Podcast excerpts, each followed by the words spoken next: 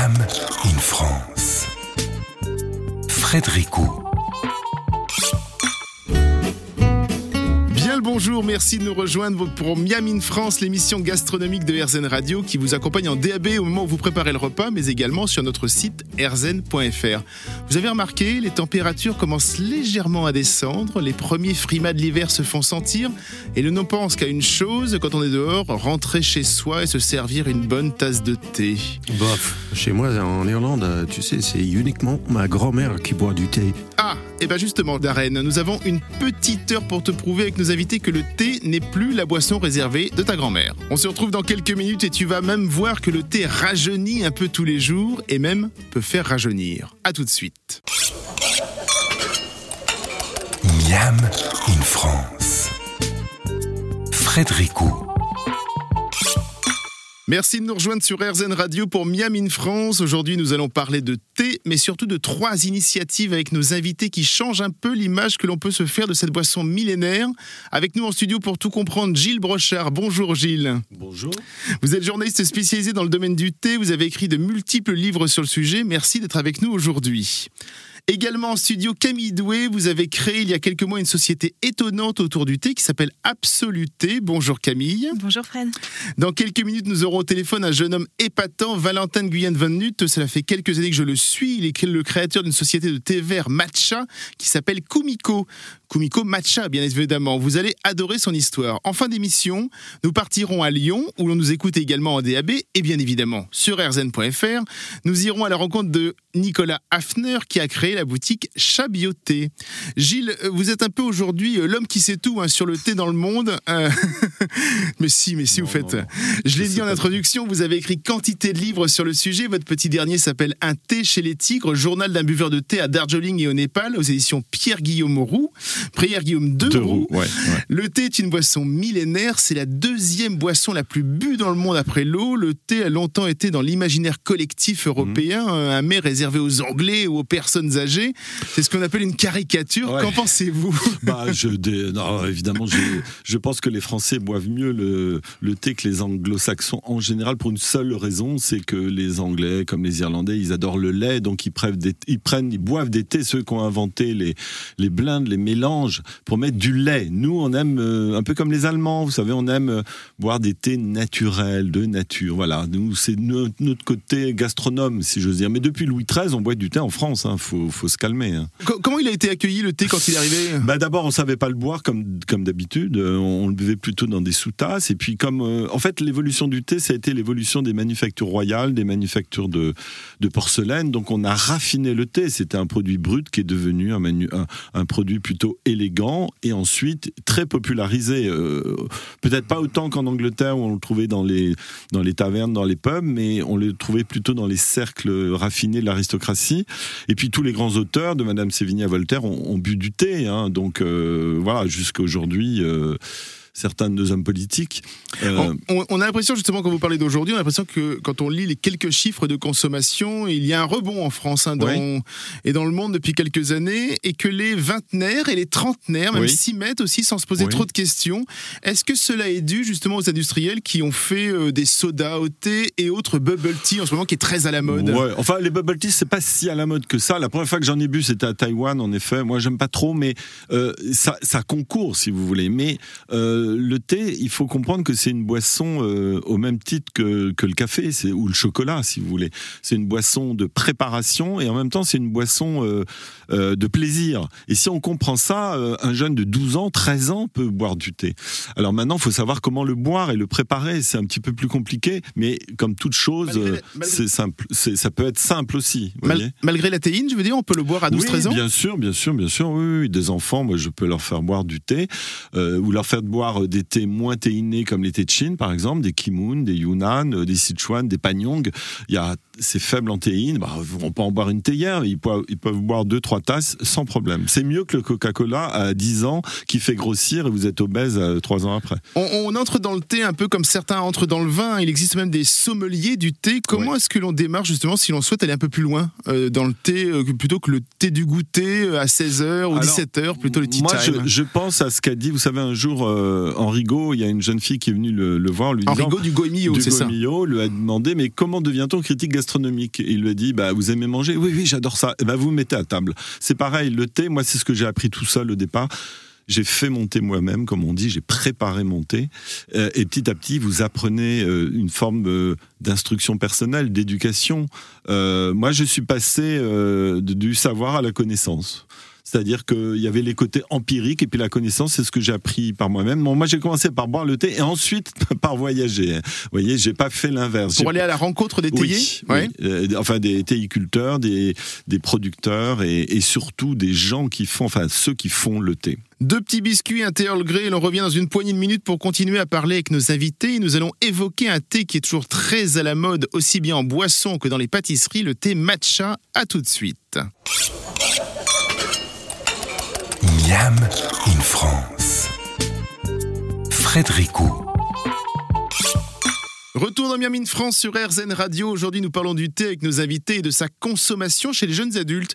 Gilles Brochard, vous êtes journaliste spécialisé dans le thé, hein, on l'a dit en première partie, mais dites-nous, c'est quoi cette folie qui s'est emparée du thé matcha et où tous les chefs pâtissiers, Ouais. il y a 3-4 ans, en Ouais. mettaient partout Ouais. Euh, On a pu en voir dans n'importe quelle gourmandise et c'était hum, hum, au thé matcha. quoi. Et, même des chocolatiers. Hein. James des à. Paris chez Sucri Cacao fait une tablette de chocolat blanc au matcha amande exceptionnelle.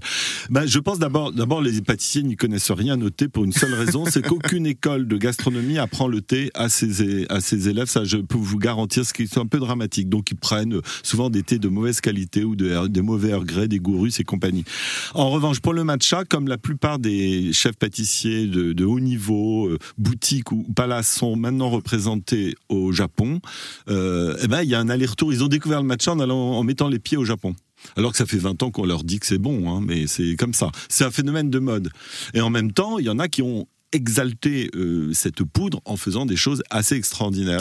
Et, finalement, euh, aujourd'hui, c'est relayé par beaucoup de réseaux sociaux. Oui. Bon, le mat alors il y a plusieurs types de matcha, on en parlera avec Valentin. Moi, dans mes démonstrations, quand je fais des cours, j'utilise beaucoup de matcha de cuisine, par exemple. Et puis, je fais des cocktails. Euh, il y a quelques années, j'étais ambassadeur pour la Mac Hermès sur, sur, le voyage au goût du thé. Et on avait fait, je leur avais fait un cocktail à base de, de matcha et de sirop de griotte qui rendait hommage au printemps japonais. Alors. Gilles, vous avez un peu spoilé en parlant de Valentin. Nous avons au téléphone effectivement Valentin de Guyenne Van Nut. Euh, Valentin, vous avez 30 ans et vous avez créé il y a 8 ans Kumiko Matcha. Et tout ceci ne serait jamais arrivé s'il n'y a pas eu de très gros problèmes cardiaques quand vous aviez 17 ans. hein. C'est bien cela hein Oui, tout à fait. Salut à tout le monde. Moi, c'est Val de Kumiko Matcha. Alors, Salut, en fait, Val. Quand j'avais, quand j'avais 17 ans, j'ai fait ma première crise cardiaque. Oh. Euh, et ensuite une autre à 19 ans.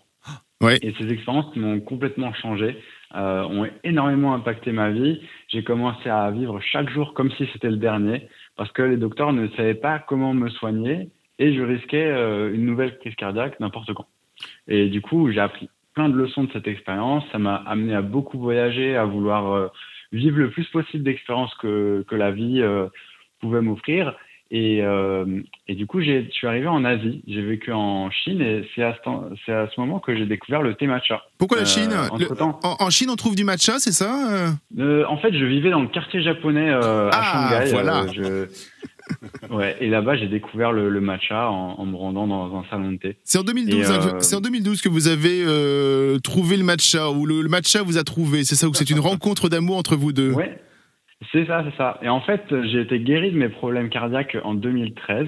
Euh, et c'est à ce moment-là que j'ai créé Kumiko Matcha pour faire découvrir ce que c'est que l'authentique thé matcha premium et bio du Japon.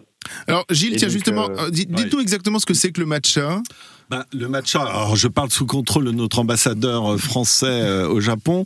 Le, le D'abord, si vous allez à Uji, si vous allez dans, le, dans toutes les régions productrices de thé, vous allez voir ces meules qui qui, qui tournent, c'est des meules de, de, de pierre de Kanzai et qui broient de, ces feuilles de thé verte et qui va donner cette poudre qui est réduite, hein, c'est, qui est très lumineuse et qui va devenir euh, euh, une sorte de, de, de petite C'est une sorte de perle farine, comme ça un petit peu, c'est oui, presque- c'est enfin une farine, euh, oui, enfin on la sniffe pas non plus, mais on peut, enfin la sniffer. C'est-à-dire que c'est- très, vous voyez ce que je veux dire, c'est très- c'est c'est très volatile, mais en même temps c'est une poudre très très fine, vous voyez, de ce tancha qui est broyé et qui va donner euh, ce côté.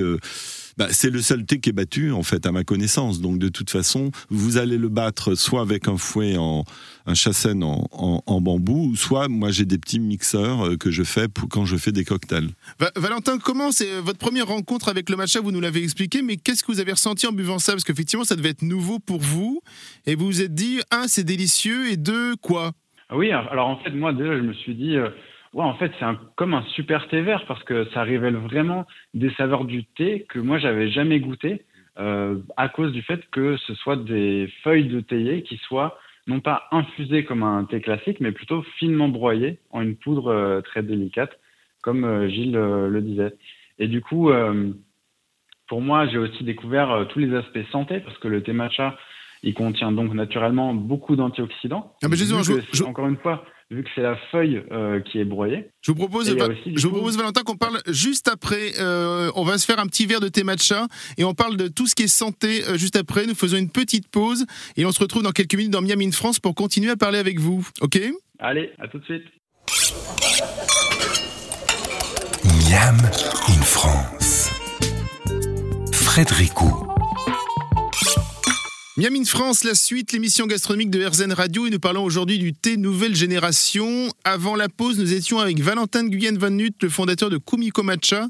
Alors vous le disiez un petit peu, Valentin, le thé matcha, euh, même au départ, hein, on va dire que le thé, le, thé, comment dire, le matcha était une sorte de médecine. Au Japon, aujourd'hui encore, hein, il est bourré de ce qu'on appelle les antioxydants, très à la mode les antioxydants. Ils feraient baisser même le mauvais cholestérol et ils auraient même des propriétés anticancéreuses. Bref, c'est une sorte de potion magique dans la famille des thés. Euh, Kumiko veut même dire beauté éternelle. Et donc ce côté santé, euh, c'est ce qui vous a intéressé par rapport, vous, à votre vécu?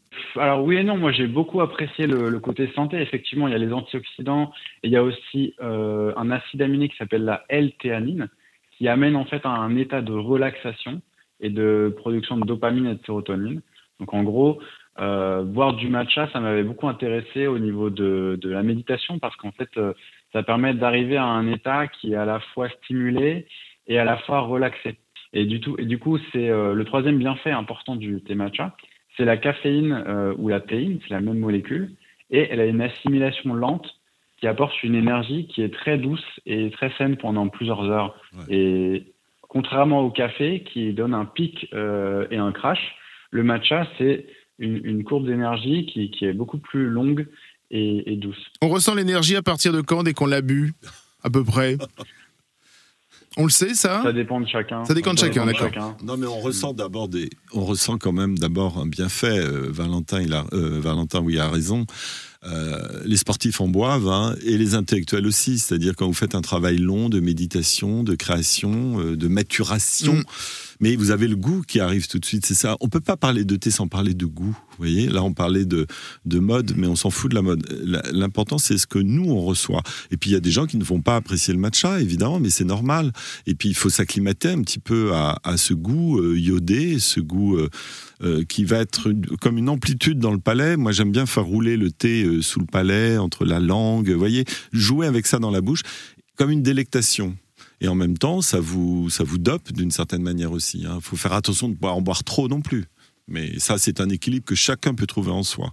Valentin, vous vous qualifiez vous-même d'entrepreneur nomade. Euh, au moment où l'on vous appelle, vous êtes en Pologne. Dans quelques jours, vous serez de retour en France et vous retournez très souvent au Japon. Comment est-ce que vous travaillez avec les producteurs de thé et est-ce que vous allez régulièrement leur rendre visite? Oui. Alors, euh, à part Covid, je me rends tous les ans au Japon pour rencontrer mes fermiers partenaires et pour dénicher des nouveaux fermiers qui font du thé matcha bio ou naturel et pour raconter leurs histoires à ma communauté. Donc des personnes qui sont passionnées par thés et par les thés matcha grand cru euh, sur kumikomatcha.fr. Et ces, ces, fermiers de, de thé euh, de tencha et de thé matcha, ils ont des histoires exceptionnelles parce que le Japon c'est un pays qui est très très euh, conformiste et le, le, la culture bio ou en tout cas euh, naturelle, sans pesticides et sans produits chimiques, c'est pas du tout, euh, c'est très très peu euh, populaire là-bas. Et donc euh, les fermiers qui, eux, il y a, il y a 10 ans, euh, il y a 5 ans, ou même récemment, ils vont à l'encontre de cette de ce conformisme et en, en décidant d'aller de faire du thé bio, ils ont une histoire qui est absolument incroyable, une histoire de, de, de héros en fait, parce qu'ils ont dû euh, passé par beaucoup d'écueils financiers, euh, sociaux, dans leur communauté à eux. Euh, et du coup, ils ont toujours une histoire vraiment trop puissante.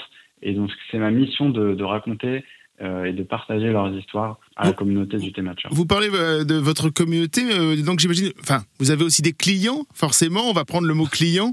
Euh, Comico Oui, c'est une petite société. Est-ce que vous connaissez un peu le profil des clients à qui vous adressez? Oui, alors il y a de, de tout, beaucoup, plein de différentes personnes. Euh, en fait, il y a des gens qui viennent pour, euh, pour le goût, beaucoup euh, viennent pour le goût, comme, euh, comme Gilles euh, parlait. Le, le matcha, c'est un breuvage qui va, que j'aime dire qui va au- au-delà du thé, euh, dans le sens où l'expérience gustative, elle est unique. On a le goût umami qui est vraiment très, très présent. Donc il y a beaucoup de gens qui viennent pour euh, l'expérience du goût. Je fais aussi des parallèles euh, avec euh, le monde du vin. En fait, le monde du vin et le monde du matcha, c'est deux mondes qui sont extrêmement euh, Oui, qui sont très proches, quoi. Ouais, qui sont très... Même, même a le thé, même le thé en général, quoi. Avec la température aussi du thé, quand il est. Un japonais ne boit pas chaud, il boit tiède. Et Valentin ne me contredira pas, il faut qu'il soit à bonne température, son matcha. Euh, Valentin, vous le buvez à quelle température d'ailleurs, votre matcha? Euh, 70 à 80 degrés. Voilà, c'est ça. Moi, c'est ça, 65, 70. c'est Merci Valentin. On peut donc trouver vos thés sur votre Merci. site Comico Matcha et j'en profite pour dire aux auditeurs qu'il est extrêmement bien fait. On apprend plein de choses sur le thé matcha en plus. Euh, après un petit voyage dans les plantations de théiers japonais, je vous propose un peu de musique et on se retrouve avec nos invités Camille Doué et Gilles Brochard. À tout de suite. Miam in France. Frédéricot. Aujourd'hui, on parle thé dans Miam in France. On parle de jeunes sociétés qui ont fait du thé leur raison d'être et l'on enchaîne sur RZN Radio avec nos invités Gilles Brochard, journaliste spécialisé euh, du sujet, et Camille Doué avec nous en studio. Camille Doué, rebonjour. Bonjour. Je vous en prie, rapprochez-vous, voilà. Vous, en créant Absoluté, vous avez voulu réduire les déchets. Alors, une petite donnée en passant, j'ai lu que 60% des Français consomment du thé en sachet. Et donc, justement, vous avez créé sur la même idée que la fabrication du matcha, dont on vient de parler avec Valentin. Euh, vous allez nous expliquer cela. Une gamme de thé complètement moulu et que l'on va mélanger avec de l'eau chaude, donc. Et comme ça, on ne jette plus rien. Plus de sachets, plus de feuilles de thé à la poubelle.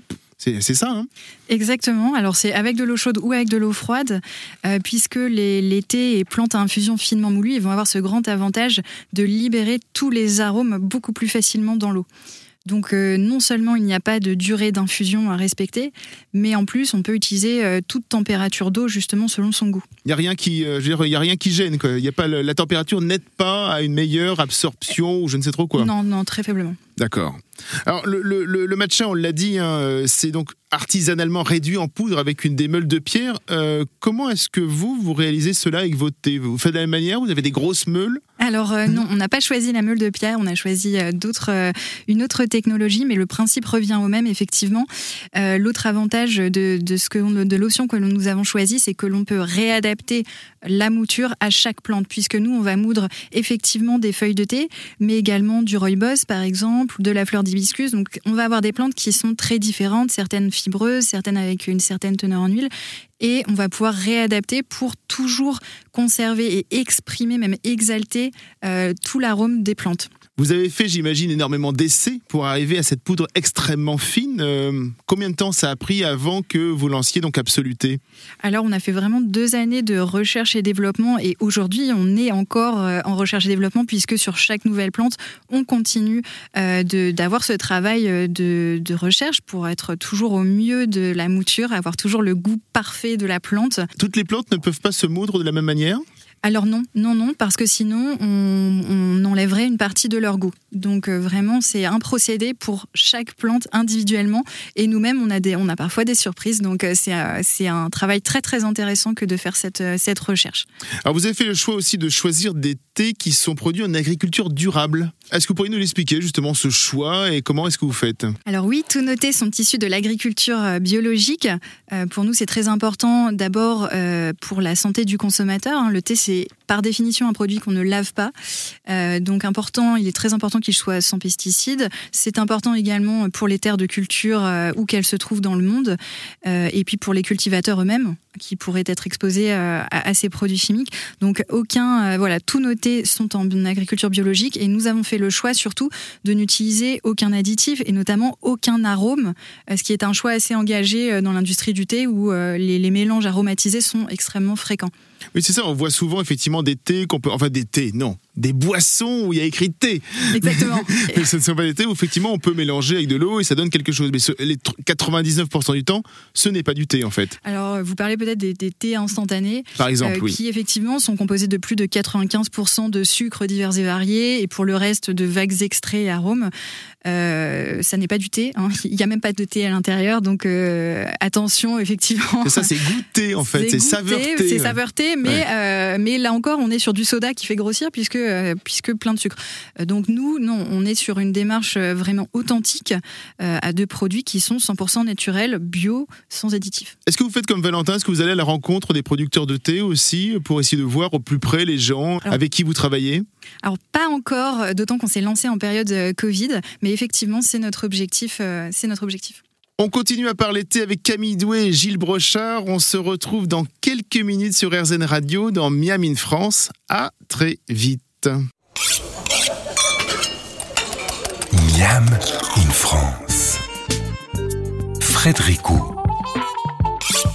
De retour dans les studios de Miami France sur RZN Radio, aujourd'hui nous parlons des nouvelles formes du thé, d'un engouement toujours grandissant pour cette boisson magique. Et avant la pause, nous étions avec Camille Doué qui nous expliquait sa façon de travailler et la création de sa marque Absoluté. Alors donc vous, euh, vous révolutionnez un petit peu sa consommation en faisant la même chose que pour les thés matcha en Europe.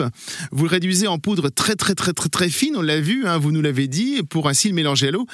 Pour le moment, combien il y a de recettes Combien il y a de, de, préparations Comment vous appelez effectivement De poudre En général, on les appelle nos parfums. Vos parfums, d'accord. Euh, donc aujourd'hui, on a huit parfums et justement, notre dernier, c'est un matcha que nous avons sélectionné au Japon. Donc là, en fait, c'est juste du matcha. Là, voilà, là pour le coup, c'est la seule fois où nous n'avons rien fait de plus, tout à fait. Dites-nous un petit peu les différentes recettes. Alors, qu'est-ce qu'on peut trouver dans vos... Euh, Là, vous nous avez apporté quelques thés, on ne va pas les goûter parce que là, on n'a pas d'eau chaude, c'est un peu embêtant, mais bon, ou d'eau froide. Ah, si on pourrait les mettre dans nos bouteilles. Oui. Mais euh, dites-nous un petit peu. Alors, on a, on a pris le parti d'avoir euh, des thés euh, pure origine. Hein. Donc, par exemple, là, je vous ai sorti un thé blanc paille mutane, on a un thé du Vietnam également. Euh, et puis également des thés euh, parfumés, donc bien par mélange de plantes et non pas par aromatisation. Donc typiquement, on a un thé vert au matcha. Euh, on a créé un mélange pour cet été qui peut se boire aussi bien chaud que froid de maté aux agrumes qui, a beaucoup plu à nos consommateurs. Et puis on a également des infusions. Donc là, ce sont des, ce sont donc des tisanes, hein, santéine, une de rose de Damas et un mélange d'hibiscus, de rooibos et de vanille. Intéressant. Et donc effectivement, je le disais tout à l'heure en, en départ, on jette plus rien. En fait, on boit tout. On boit littéralement le thé, exactement. quelle est justement la différence pour le buveur entre boire un thé infusé et après on va sortir un sachet et quand on va boire euh, la totalité en fait de la feuille et du mélange quoi? Alors il y, a, deux, euh, il y a deux points. D'abord le côté pratique puisque de fait quand vous buvez la poudre de thé, vous n'avez pas à gérer d'infusion, vous n'avez pas à gérer la boule de thé ou le sachet de thé. Donc dans des milieux professionnels par exemple, c'est quand même beaucoup plus pratique euh, de, de ne pas avoir à s'encombrer de cet élément-là. Euh, l'autre partie, c'est comme on le disait avec Valentin, c'est la partie bienfait de santé, puisque là, on va pouvoir bénéficier de l'intégralité de la plante et non pas seulement euh, des molécules qui ont été transférées dans l'eau. Gilles Brochard, justement, est-ce que vous aviez déjà vu ça? Non. J'ai part le matcha. Non, j'ai un petit peu peur de voir mon pain de réduit en poudre. Bon, elle a dit la boule à thé. Moi, je suis contre la boule à thé, évidemment, parce que souvent, c'est des boules en métal. Moi, je suis adepte du filtre en coton. Du filtre en coton, d'accord, c'est ce qu'il y a de mieux. bah oui, oui, oui. Ou alors, passer d'une théière à l'autre. Par exemple, mes houlons, je les mets jamais dans des.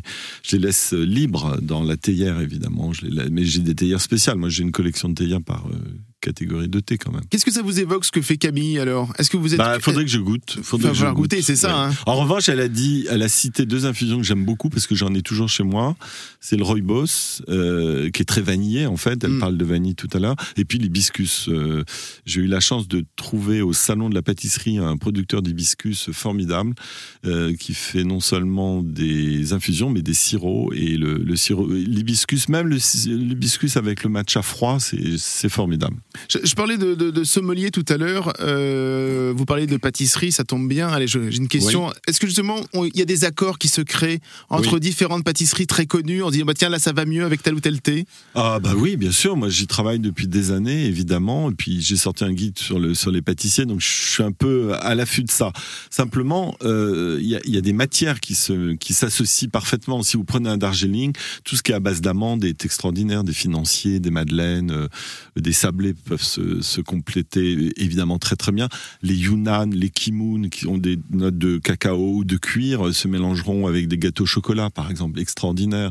Le pagnon qui a un goût très cacaoté, euh, c'est un thé euh, chinois qui est formidable et qui, qui avec une sorte de gâteau ganache comme celui qu'a créé Emmanuel Jarry par exemple, que moi je fais sa recette maintenant et c'est extraordinaire, voyez-vous. Et dans votre gâteau au chocolat, vous mettez de la poudre de cacao dedans, c'est un petit plus et c'est extraordinaire. Et justement, en parlant de poudre dans les pâtisseries, euh, on peut en mettre, Camille? Exactement, c'est tout l'intérêt euh, de nos, de nos thés et infusions en poudre, c'est qu'on va avoir une grande créativité. Toutes les recettes qui ont été pensées avec le matcha peuvent se réadapter avec, euh, avec nos poudres. Et typiquement, nous, on a commencé déjà à publier un cheesecake à la rose, mmh. voilà, qui, qui change un petit peu des, des classiques cheesecake au citron. Vous avez commencé un petit peu à voir aussi du côté des pâtissiers en leur proposant un peu vos produits, en disant tiens, qu'est-ce que vous pouvez faire avec ça? Tout à fait, oui, oui, oui. Camille et Gilles, je vous propose que l'on fasse une petite pause et on se retrouve juste après. Nous allons appeler Nicolas Hafner à Lyon qui va nous parler de sa boutique Chabioté. À tout de suite. Miam in France. Frédéricou. De retour sur RZN Radio pour Miam in France et nous parlons aujourd'hui des nouvelles consommations de thé des jeunes entrepreneurs qui prennent leur pied dans cet art millénaire. En studio, nous sommes avec Camille Doué de la société Absoluté. Oui, alors, vous prenez pas votre thé euh, vous Prenez votre thé? Oui, tout à fait. Votre pied, Camille, et donc de la société Absoluté. Gilles Brocher, journaliste expert dans le domaine. Nous avions au début d'émission Valentine Guyaven Hut de Kumiko Matcha et nous partons pour ces quasi dernières minutes d'émission à Lyon la rencontre de Nicolas Hafner. Bonjour Nicolas. Bonjour. Vous êtes le responsable de Chabioté, une boutique qui vend du thé et des tisanes bio depuis 2013 à Lyon. Vous êtes originaire de Strasbourg et c'est en découvrant les plantes médicinales, en faisant des études de pharmacie que vous avez découvertes et surtout le thé. C'est bien cela hein? Oui, tout à fait. Ouais, j'ai découvert euh, le domaine euh, des plantes enfin, euh, médicales, les vertus des plantes, le bon goût des plantes pendant ma première année de pharmacie. Qu'est-ce qui vous a fasciné dans, le thé d'un point de vue botanique euh, bah, Disons qu'il y a déjà en termes de saveurs, l'infusion en fait permet vraiment d'extraire les saveurs et, euh, donc on peut, euh, on peut boire. il y a des énormes différences dans le thé d'une part entre les différents thés noirs, thés blancs, les origines. Et après, dans les infusions de plantes, on explore aussi une palette très très large. Et on, vend aussi des épices en fait, nous d'ailleurs. Ah, vous faites aussi des épices D'accord. Bah, parce qu'après, on est, on est très vite, euh, on passe sur euh, la cannelle, des choses comme ça, et puis après, on arrive très vite dans la vanille, les fèves de tonka, le poivre de timout, euh, des saveurs tout aussi originales que, que dans les plantes. Donc, tous vos thés sont bio et vous proposez aussi des mélanges, c'est ça? Oui, alors nous on fait, on a la spécificité de faire les mélanges nous-mêmes, donc on fait tous nos mélanges. C'est pour ça que vous vendez les épices en fait, pour comme ça vous avez les épices à côté. Bah, on avait déjà les épices pour nos mélanges et donc après on s'est dit on va on va les vendre seuls parce qu'il y avait une demande. Comment est-ce que justement vous choisissez les produits et les producteurs et qui vous travaillez? Donc nous on passe euh, par euh, des importateurs pour euh, tout le thé, enfin tous les produits en fait qui viennent hors Europe. Du coup on a le thé qui vient d'Inde, de Chine. On a également du rooibos qui vient d'Afrique du Sud. On a du maté par exemple qui vient du Brésil. Et après, pour les plantes euh, qui se cultivent en France, bah, on passe directement avec des coopératives. Donc, on a la verveine, la mélisse, la menthe, le fenouil qui viennent euh, directement des producteurs en France. Alors aujourd'hui, pour Chabioté, vous êtes à peu près six personnes, c'est ça, qui travaillent à temps plein pour donc faire des mélanges, vendre du thé. Comment ça se passe Dites-nous? Oui, donc on est à peu près, on est six personnes. en période de Noël, on est 7-8. Tout le monde tourne en fait sur tous les rôles. Donc il y a, il y a les mélanges et la préparation qui, qui, qui, qui, prend pas mal de temps. Il y a toutes les commandes du site internet aussi qui sont faites euh, tous les matins et, et en début d'après-midi. Comment se fait un nouveau mélange? Vous partez de quoi? Est-ce que vous travaillez comme un cuisinier en disant tiens, je partirai bien sur une base de cannelle et après vous allez chercher les différents thés que vous proposez? Oui, je dirais que il y a des recettes qui marchent aussi. En fait, on, on va, on réinvente pas, euh, on réinvente pas tout. Il y a des classiques euh, comme, euh, je sais pas, euh, les fraises avec euh, de la vanille, euh, enfin comme euh, comme en pâtisserie. Euh, chocolat poire, je dirais en pâtisserie. Et donc nous, on a un petit peu la même chose. euh, on va avoir des thés, des thés blancs à la rose, euh, des, des, des thés noirs de Noël avec orange, cannelle. Votre mélange le plus original, ça pourrait être quoi par exemple? Bah nous on a un, un mélange qui s'appelle la vie en rose en fait qui est à base on a mélangé un thé vert avec un thé vert au jasmin et après on a encore rajouté un petit peu de vanille et puis et puis des roses ce qui fait un bon petit mélange bien parfumé et gourmand. Puisque vous avez une boutique, qui sont vos clients? Est-ce que justement le thème de l'émission c'était un peu pour montrer qu'aujourd'hui il y avait beaucoup de, de vingtenaires, de trentenaires qui s'intéressaient de plus en plus au thé. Vous voyez cette population qui vient de votre boutique? Oui oui, nous on a vraiment euh, tous les âges en fait qui viennent à notre boutique, on a les des personnes euh, assez âgées aussi qui sont contentes de trouver des des produits de qualité bio à un prix intéressant. Et on a beaucoup de, de jeunes qui ont 20 ans, 25, euh, qui viennent chercher vraiment des produits spécifiques et elles arrivent à la boutique et elles savent exactement ce qu'elles veulent euh, parce qu'elles ont euh, cherché sur Internet. Elles ont, il y a des vertus. Par exemple, les femmes enceintes. euh, pour le dernier mois avant l'accouchement, il y a le, les feuilles de framboisier qui sont très demandées. Du coup, euh, bah nous, dès qu'on voit une femme enceinte rentrer dans la boutique, on sait déjà euh, ce qu'elle voudra. J'ai Gilles, une petite question à Nicolas Hafner ou euh, Ben oui, je pense qu'il y a aussi une, une- une vraie tendance de redécouvrir euh, en France euh, les herbes aromatiques. Euh, il y a de plus en plus de chefs d'ailleurs qui en ont et, et il y a un travail fait entre les, la cuisine et les herbes aromatiques, donc pourquoi pas dans le thé. Allez, un peu de musique et l'on revient pour finaliser ce Miami in France. Merci beaucoup, Nicolas Hafner. Euh, je rappelle votre site et votre boutique à Lyon, Chat Bioté. Pourquoi chat, au fait? Je vous ai pas demandé. Chat, le thé. Le chat? Ah, c'est chat Ah Mais oui, oui Bien évidemment, je raconte, je raconte n'importe quoi. Donc, mais on se retrouve tout en chaleur réconfortante sur RZN Radio. On boit un thé, on prend le temps de vivre. À tout de suite. Miam in France. Frédéricot. Dernière partie de ce Miam in France consacré au thé. Bien évidemment, nous avons parlé d'un millionième de ce qui se passe dans le secteur. Gilles Brochard, en tant que journaliste spécialisé dans le domaine du thé, comment est-ce que l'on observe les innovations dans le secteur et qu'avez-vous repéré euh, justement récemment? Alors récemment, euh, je ne sais Ou pas pas. récemment, Non, mais enfin, alors- on va dire des 5 10 dernières Non. années. Alors, Comment si, ça il y a une révolution qui est faite depuis quelques années, disons depuis cinq ans, c'est que maintenant, pratiquement toutes les bouilloires pour faire chauffer l'eau ont des euh, minuteurs.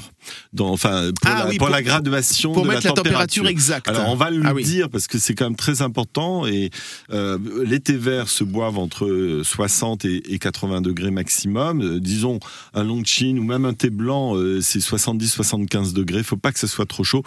Euh, en revanche, les thés noirs, tous les thés, euh, disons, oxydés ou post-oxydés, euh, du Darjeeling au puer, qui a un goût empéromatique, là, on peut aller jusqu'à 90, voire 95 degrés. Moi, mes Darjeeling, je les fais à 95 degrés, et j'aime bien pour les premières récoltes aller jusqu'à 5 minutes. Mais je, je jauge avec ma, avec ma chaussette, si vous voulez. Et là, là, il faut que ça soit chaud, parce que si vous mettez un- un- une eau trop basse, Il va falloir expliquer ce que a ça veut dire que jauger avec ma chaussette, parce que je pense que ça peut être mal compris. C'est une métaphore.